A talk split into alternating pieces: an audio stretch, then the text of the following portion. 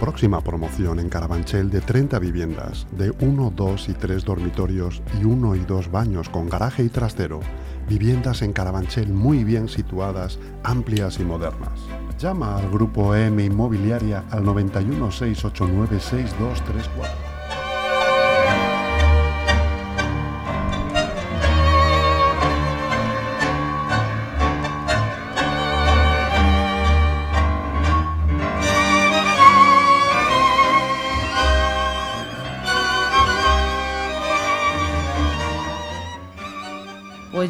como Francis, no me sonríe y no me echo una sonrisa a la cámara, no empiezo. Francis, buenos días. muy buenos días. ¿Qué sería un martes sin ti? Pues ya ha habido varios martes, desgraciadamente sin mí. porque- Bueno, pues por eso lo sé, por eso lo sé, de buena fue por una tinta. buena razón vinieron mis nietos de Canarias y hemos estado toda la, toda la semana muy ocupados con ¿Viven en. Canarias tus nietos? Sí, ¿Qué me cuentas? Hombre, y yo viviría si no fuera porque mi mujer no quiere. Vaya, vaya, a ti te pasa como a mí, ¿no? Que yo digo, si no fuera por mi familia, viviría en las islas. Yo sí, yo viviría en Canarias. O sea, esto en Canarias no existe. No Efectivamente, existe. es este frío tan horroroso, ¿eh? Y este frío que cala. Y, pero es que el calor cuando viene en Canarias es mucho más suave. En fin, hay, hay muchas ventajas. Vaya, ¿eh? Yo cuando dice la gente, qué asco de calor, que es que a ver si se acaba ya. Eso, ¿No se acuerdan de este frío y lo que nos queda? Claro, claro. Ya lo dice el viejo dicho que no sé si los jóvenes conocéis. Madrid, nueve meses de invierno y tres de infierno. Ujú. Bueno, pues así, así seguimos. Eso, yo creo que últimamente está cambiando a peor. Totalmente, totalmente. A, todos los niveles, casi te diría, porque lo que vimos ayer en Madrid también... Lo vimos ayer en Madrid, yo creo que es peligroso.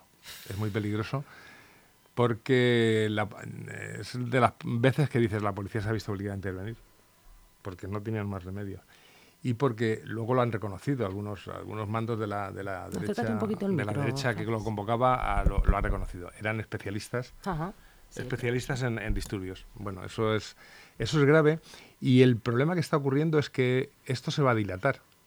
Cuanto más se dilate, la indignación por, lo- por la falta de gobierno y por la falta de acuerdo y por lo débil que se ve ese posible acuerdo, va a ir, su- va a ir subiendo. Sí. Va a ir subiendo, claro. Ah, eh, los negociadores que están en Bruselas están camuflando el retraso permanente en el acuerdo, lo están camuflando como cuestiones técnicas, pero eso ya, ya es difícil creérselo. Yo creo personalmente que el, el acuerdo de Junts se está retrasando porque Junts no quiere ser la, la- no quiere ser la que no diga la última palabra. Y, y es que el republicano ya le ha dicho que no va a ser quien diga la última palabra, porque se ha reservado el derecho a revisar lo que acuerden Junts y el PSOE. Bueno, mm, en fin, yo creo que ya eh, está, complicándose mucho la cosa, está estirándose mucho el chicle, está aumentando la indignación de la gente y la indignación lleva a que puedan intervenir gentes eh, con, con no sé qué intereses, pero con intereses bastante más violentos. Y yo no sé, de verdad, qué es lo que está pretendiendo meter Junts en esta negociación, pero cada vez sospecho más que no son cuestiones técnicas.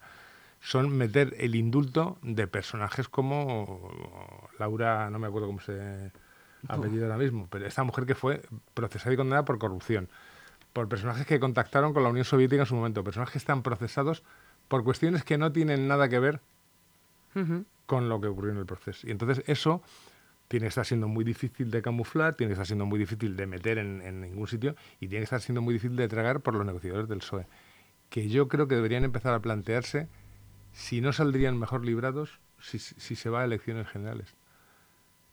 Yo a estas alturas creo que ya ha habido motivos y momentos para ir a elecciones generales y que Puigdemont decida si su futuro sería mejor o menos malo el... con, eh, con el PSOE y sumar en el gobierno o con el PP y Vox. Ellos verán. Porque yo creo que ahí eh, la parte negociadora del PSOE está ejerciendo un poco la presión que deben tener también los, los negociadores de Junts. ¿Tú crees que es inminente ya la necesidad de unas elecciones generales? Yo ya habría ido, es lo que te puedo decir. Yo ya habría ido a unas elecciones generales porque de aquí al 27 faltan 20 días en los que el prestigio y la, la credibilidad del futuro gobierno de izquierdas no va a hacer otra cosa más que bajar. Es decir, si esto está costando llegar a un acuerdo para nombrar a un presidente, imagínate lo que puede costar eh, negociar unos presupuestos. Y sobre todo quizá que la imagen del Partido Socialista se está deteriorando. Evidentemente. Se está- Y se está deteriorando no solo la imagen del, eh, del Partido Socialista, sino sobre todo la de su presidente, la del que tiene que eh, aglutinar a su alrededor a un gobierno. ¿Qué gobierno va a poner en marcha? ¿Un gobierno que esté condicionado también en sus nombres y en su política por los independentistas catalanes? Y a todo esto, es que el PNV también querrá decir su última palabra. Esta situación, más allá de, de- de lo difícil que es nombrar un presidente, eh, lo que va a traer es la imagen de cada vez que tengan que hacer una ley, y una ley de las que yo digo, no, de la patria se vende, la patria se hunde, la patria se fracciona. A mí personalmente esas cuestiones me dan igual. A mí me parecen más, eh, más grave las cosas de comer. Totalmente. Es decir, mm, leyes laborales, leyes económicas. ¿Qué va a haber que hacer para alcanzar un acuerdo en leyes económicas o en leyes laborales? Fíjate, ¿eh? Claro, es decir, yo creo que ahora mismo inclusive la patronal catalana dio el, el visto bueno a que se negociara y rapidito. Si ahora, con, con el visto bueno de la patronal catalana y las pegas que le ha podido poner las pat- la patronal, la patronal del resto del Estado, no se alcanza el acuerdo por unos intereses, yo creo, nada técnicos, sino muy concretos de determinada parte de Junts, cuando tengan que entrar en juego todos los intereses de Junts, de Esquerra Republicana, las elecciones catalanas, de- ¿qué, qué, gobierno, ¿qué gobierno se va a poder hacer con ellos? Ese es el problema gordísimo. Yo ya hubiera ido a elecciones generales ante las ante la y además yo creo que eso beneficiaría a la figura y a la mm, eh, a la imagen política de Sánchez. Mire, partido. yo no puedo llegar hasta aquí porque esto, las condiciones que estos ponen son inviables. Ustedes juzgarán. Y hubiera ido a las elecciones. ¿Tú crees que según se va demorando esa o, o- dilatando, quizás sería la palabra más adecuada, esta situación, cada segundo van perdiendo una persona más mm, afiliada al Partido Socialista? No lo sé. Yo creo que eh, acosos como el de anoche lo que hacen siempre es reforzar la unión interna. Es decir, si tú ves que en tu casa están tirándote cosas, mm, te, te arrimas más a tu hermana y a, tu- y a tus compañeros. Eso está, por un lado, provocando mayor... eh, Pero muchas personas de las que estaban ayer allí en esa manifestación frente a Ferraz eran seguidores del Partido Socialista. mm, Yo no me lo creo mucho. Personas, me refiero a personas de mm, gente normal de la calle, que, que no Claro. quieren esas decisiones, a- aun votando al Partido Socialista. Yo, yo, es decir, no creo que haya, no creo, ¿eh? puede ser, que haya personas del Partido Socialista que se afilien a una manifestación donde había banderas anticonstitucionales o cruces de, de San Andrés. No lo creo. Puede ser. Pero en cualquier caso, yo creo que el efecto de esas, manifestaciones, de esas manifestaciones es el contrario al que pretenden. El efecto de la dilatación y de la prórroga del acuerdo y el que el acuerdo nunca llegue y las expectativas que ha levantado ese acuerdo, que son las que son las cosas a las que se puede agarrar alguien que quiera seguir votando al Partido Socialista. Mire usted, yo estoy por la amnistía antes de que gobiernen PP y Vox. Perfecto. Pero si no llega ese acuerdo sobre la amnistía y quien pone las dificultades a ese acuerdo es precisamente los que van a ser amnistiados, dice, oiga, mm, mire usted, yo, ¿qué tengo que perder? ¿El, el poder? Eso no me va a suponer ningún problema, mm, de verdad, no me va a suponer, a nivel de partido no va a suponer ningún problema, va a salir con la cabeza muy alta Eso es. si al final pierde, las, pierde el poder por unas elecciones a las que, que han provocado aquellos a los que se pretendía beneficiar. Yo ya, ya te lo he dicho al principio, ¿no? hubiera ido ya a elecciones generales hace algunas semanitas. Quizá cuanto antes más posibilidad había de que las estoy- personas votaran a- de nuevo a ese, bueno, de nuevo, votaran sí. a ese Partido Sí, sí, Socialista. sí, sí, yo estoy convencido. Cuanto más se demore es peor Cuanto para la demore, imagen del partido. Claro, sobre todo, más perdedora es tu apuesta. El Partido Socialista y yo creo que el, y Sumar, la, la izquierda del Partido Socialista, habían apostado por esta negociación como algo que les fortaleciera y que demostrara que se puede hacer un gobierno con cierta estabilidad y cierta capacidad operativa. Uno se pone a pensar en la capacidad operativa que llevan dos, casi dos semanas de negociación en Bruselas, para nada, que, a- a- o sea, hoy, a- ayer el señor Jaume Asens, que era el, el hombre de, de sumar en, todo este, en toda esta negociación, decía que el acuerdo era cuestión de horas y que, eh, como mucho hoy, la noticia que tenemos hoy, que acaba de salir, es que mm, los negociadores de los dos lados dicen que esto va para largo. Mire usted, esto va para largo, pero el día 27 se tienen que convocar nuevas elecciones si no hay un presidente de gobierno elegido. Ustedes verán. Claro. Porque, claro, todo, todo, todo, todo se va acelerando. Si en el último momento alguien, puede ser la Esquerra Republicana, puede ser el PNV, pone una pega más, nos vamos a elecciones generales.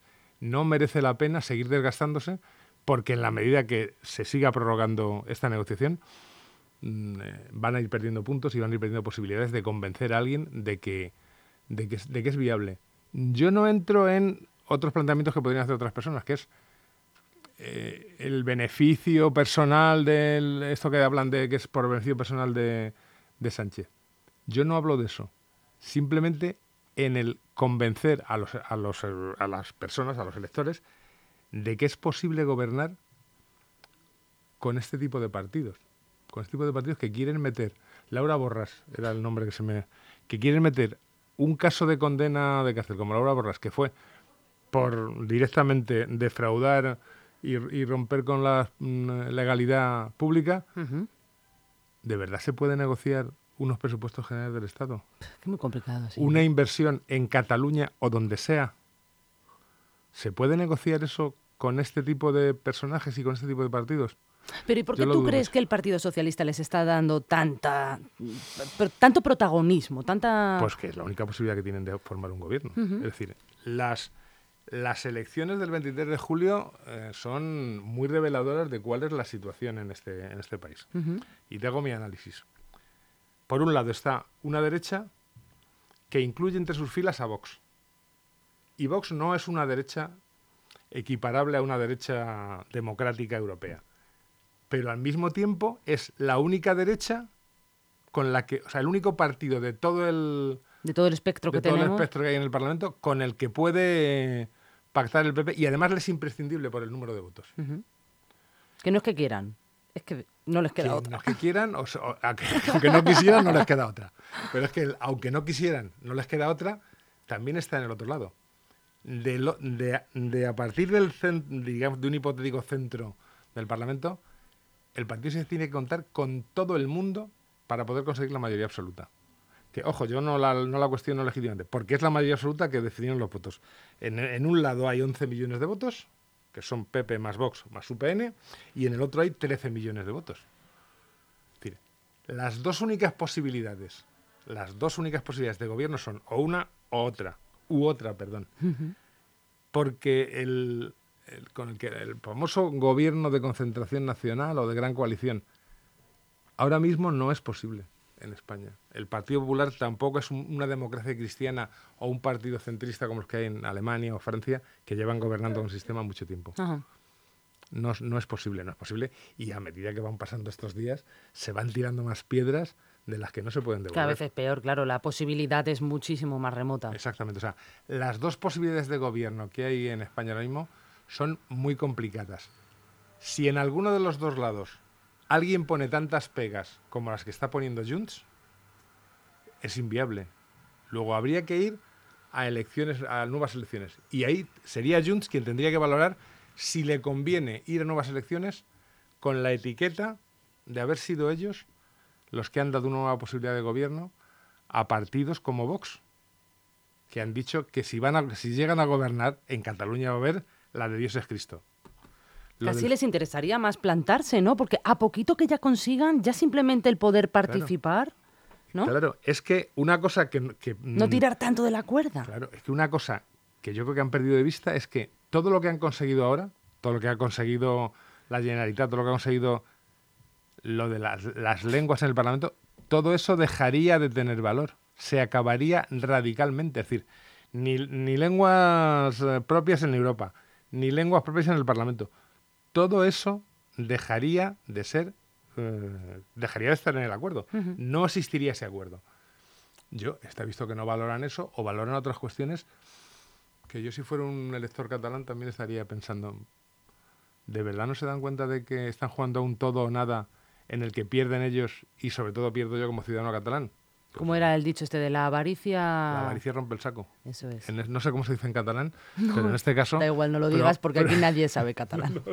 Yo sí sé un poco. ¿Sabes un poco de catalán? Sí. Eso está muy bien para familia- defenderse. Mi familia es valenciana y digan lo que digan los valencianos, el valenciano y el catalán son la misma lengua. Que la estás liando, Lo siento, lo siento mucho, no, no, es que es verdad. O sea, lo de la Academia de la Lengua Valenciana a mí me parece muy bien, pero son la misma lengua. O sea, que uno que sabe valenciano sabe catalán y viceversa. Perfectamente.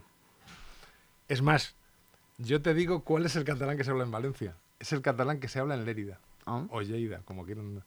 Porque Jaume I el Conquistador, Jaume el Conqueridor, repobló Valencia cuando la conquistó con gentes que venían de Lérida. Fíjate. Yo he hablado con muchas gentes de Lérida que me dicen que ellos entienden mejor a los valencianos que a los de Barcelona.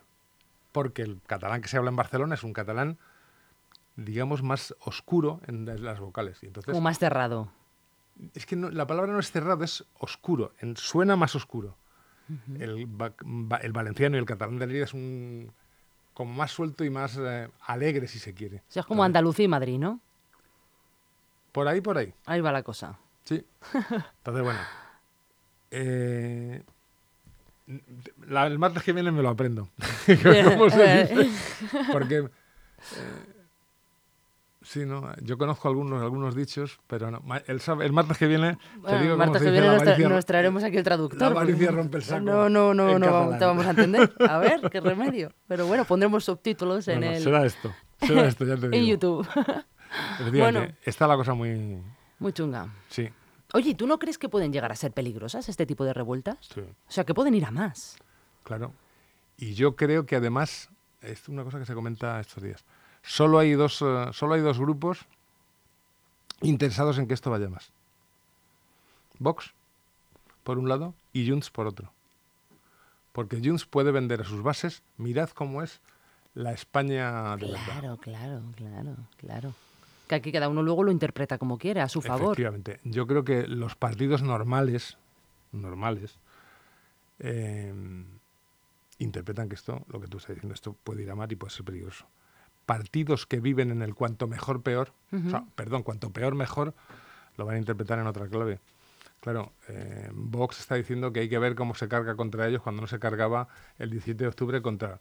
No es verdad, el 17 de octubre se cargó contra los manifestantes con, con dureza, yo creo que también en algunos casos justificada.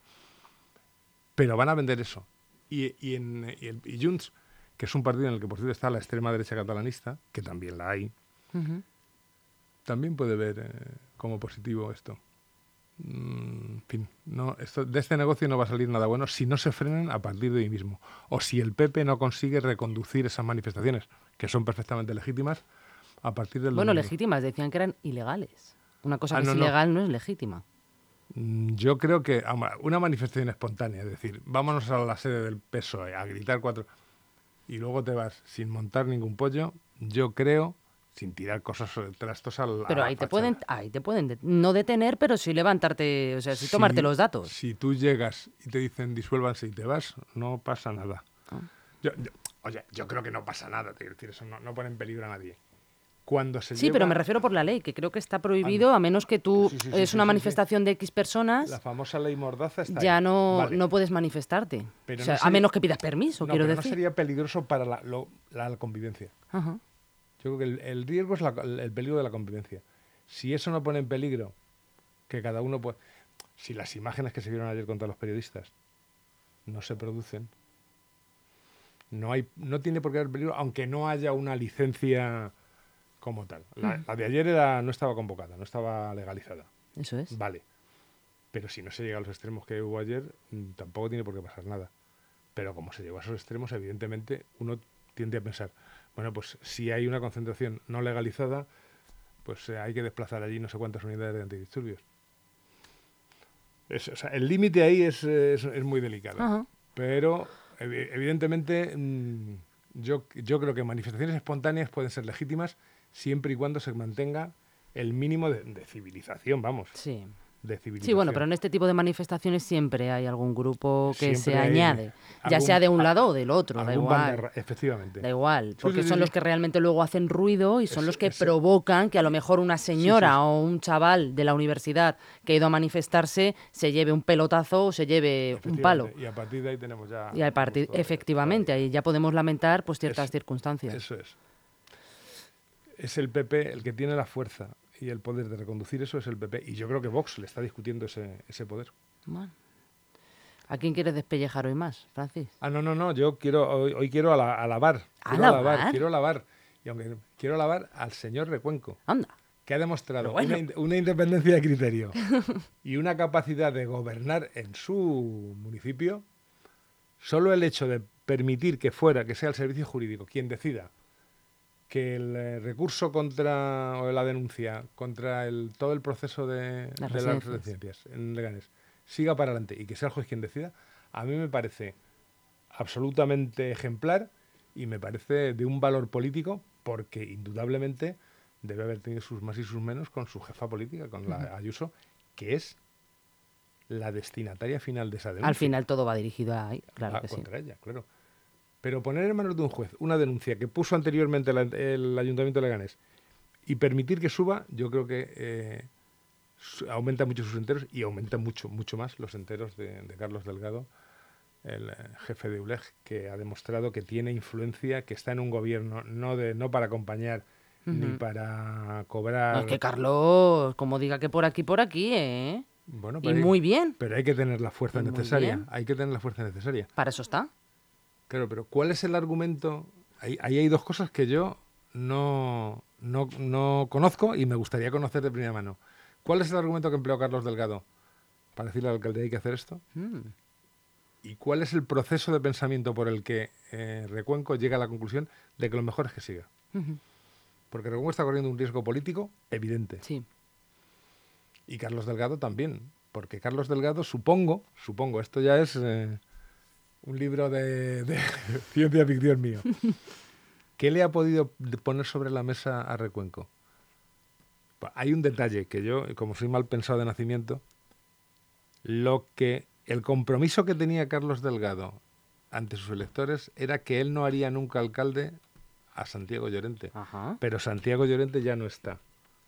A lo mejor Carlos Delgado se ha permitido el lujo de decirle, oye, yo sí puedo hacer alcaldesa a Laura Oliva. Mm. Porque Laura Oliva no, no tenía mi veto. Claro, claro. Con lo cual me Quien puedo... tenía ahí sus rencillas era con entre Santiago y Carlos, Claro. pero no con Laura. Entonces, mm, no hay nada que impida... ¿Tú crees que por eso le tiene ahí un poquito presionado a, a Recuenco? No lo sé, ya te Ay, digo que esto es... que esto es que yo soy muy mal pensado. Mm, Pero yo creo que ahora mismo no hay nada que en caso de un enfrentamiento político gordo entre Recuenco, entre Miguel Ángel Recuenco y Carlos Delgado, le impidiera a Carlos Delgado negociar otro, otro, otro acuerdo de gobierno Ajá. en el que él conservara sus puestos. O sea, ¿tú crees que aunque salga el Partido Socialista en las próximas elecciones, Carlos Delgado va a estar ahí al pie del Yo, cañón? Desde luego, no, no, no diría que eso es imposible. Espérate que se llegue a esas nuevas elecciones con la misma. Bueno, al final Carlos Delgado, su, su política es em, velar por los vecinos de Leganés, puesto que es un partido político que ha salido únicamente en Leganés. Leganés. O sea, que él no se casa con nadie realmente. Teóricamente no tiene por qué casarse con nadie y ahora mismo tiene argumentos y fuerza política para eso, para en un momento determinado, por, un enfrent- por unos presupuestos, por. No sé, no es que no se me ocurren ahora mismo grandes temas políticos, pero está el tema de Ensule. para formar otro pacto de gobierno que incluyera, a ver, los números serían los tres concejales que tiene ULEG, más los ocho que tiene, son once, le faltarían tres, le faltarían los tres de, los tres que tiene Más Madrid. Mm. Solo con ese acuerdo, Carlos Delgado podría mantener su puesto y, y com- y provocar una, una moción de censura Madre mía. a la que quién habría, a la que mm, desde luego Izquierda Unida y Podemos nos, iban a oponer y quizás se opondría Vox. Quizás, porque Vox tampoco tiene muy buenas relaciones con Miguel Ángel ahí un Puede ser, una, sí. puede ser una legislatura muy entretenida, sobre todo a medida que vayan saliendo cosas de Ensule o a medida que vayan llegando temas de presupuestos o a medida que se vayan viendo temas de gestión en los que ULEG y el Partido Popular también hasta ahora han demostrado mucha preocupación, Ajá. lo cual es muy positivo. Oye, Francis, ¿y qué opinas acerca del comunicado conjunto que sacaron la oposición eh, la semana pasada acerca de que no se les tuvo en cuenta en el Pleno, que se les estaba vetando su opinión e incluso decían que se estaba contradiciendo lo que ellos realmente querían? Yo creo que ahí hay un, ese, ese comunicado es el, el resultado de un intento que está haciendo Laura Oliva, que por su parte puede ser alabable, de constituirse en una especie de jefa de la oposición. Mm. Jefa de una oposición que no tiene ninguna unidad. Entonces, en la medida en que Laura Oliva, mm, está, yo creo que está haciendo ese esfuerzo, se erija a sí misma en jefa de una oposición multicolor, bueno, pues va a aumentar su cotización política. Ya no es la primera vez Está que un- como de líder, ¿no? De la oposición. Exactamente, se está mm, proclamando a sí misma líder de la oposición, mientras la dejen eh, más Madrid y... Bueno, pero yo creo que Más Madrid es bastante independiente. Y lo ha demostrado hasta ahora. Que lo ha demostrado una vez. Un par de ellas. Bueno, vamos, vamos a dejarle un par de ellas porque no Par de conozco, par pero... de ellas. Sí, Claro, yo pero- creo que Más Madrid va a ser el que más se le va a resistir a la hora de... Mm, puede ser, puede ser, no lo sé, no sé. Eh, dentro de Unidas Podemos tampoco debe estar sientando muy bien que, que haya un sometimiento a las, a las eh, directrices del PSOE. No- Vamos a ver, ese comunicado es producto de, ese, de esa jugada política que está intentando Laura Oliva y si le sale bien, pues mejor para ella. Yo creo que lo natural no es que el PSOE sea líder de un partido como Más Madrid, que tiene más o menos un- una cierta política en común con el PSOE, pero también de un partido como Unidas Podemos, que no tiene tanto que ver con el PSOE. Todo eso lo iremos viendo, pero el intento va por ahí y los comunicados que salgan conjuntos van a ir por ahí en muchos sentidos. Madre mía, Francis, tenemos una liada, ¿eh? Sí, sí, sí, tenemos puede- una liada que, mira, se nos pasa el tiempo y no nos enteramos, ¿eh? Vaya, Mejor, vaya, mejor. vaya, vaya. Vaya, pero es que sí, entre Madrid y... Uy, uy, perdón, perdón, perdón. Perdón, perdón, perdón. Nos vamos al otro micrófono. Entre que quiero Madrid subirte y- la bueno, sintonía. entre Madrid y Madrid, porque en realidad el centro de la movida está en Madrid, más que nunca. Pero total, ¿eh? Sí. Francis, muchísimas gracias. Venga, a ver si la semana Un que viene placer. con paso más firme. Hombre, siempre paso firme.